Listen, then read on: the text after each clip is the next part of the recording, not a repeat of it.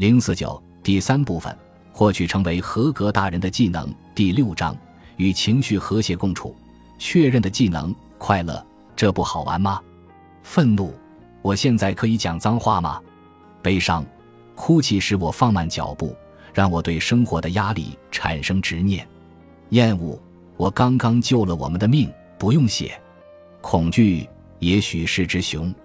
来自电影《头脑特工队》。动画片电影《头脑特工队》绝妙地展现了我们人类与情绪的复杂的内在斗争。在这部电影中，十一岁的莱利有着五种初级情绪，分别在电影中拥有自己的角色：快乐、悲伤、恐惧、厌恶和愤怒。一开始，快乐处于主导地位，因为快乐不认为悲伤有任何作用。所以，他和其他情绪都在积极地阻止悲伤触及莱利生活中的任何事情，这让莱利成了一个乐天派的女孩，直到她面临人生的第一次重大改变。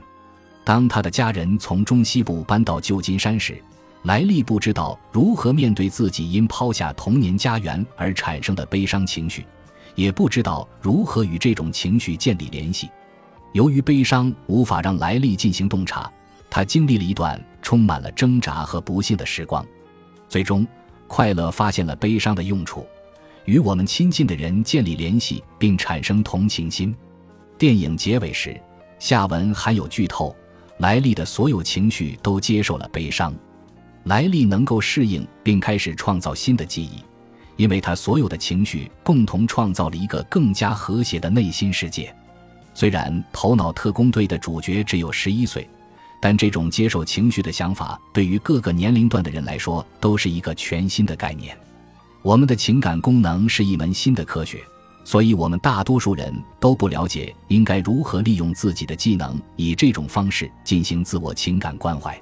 在二十一世纪，成为合格的成年人极富挑战性，但与此同时，我们也能够通过了解一些以前不够了解的事物而受益。你的情感，你所有的情感。在建立一个真实的、相互联系的、价值驱动的生活中起着至关重要的作用。这一章将帮助你培养进行自我情感关怀时所需的技能，充满自我同情和主动性的情感验证。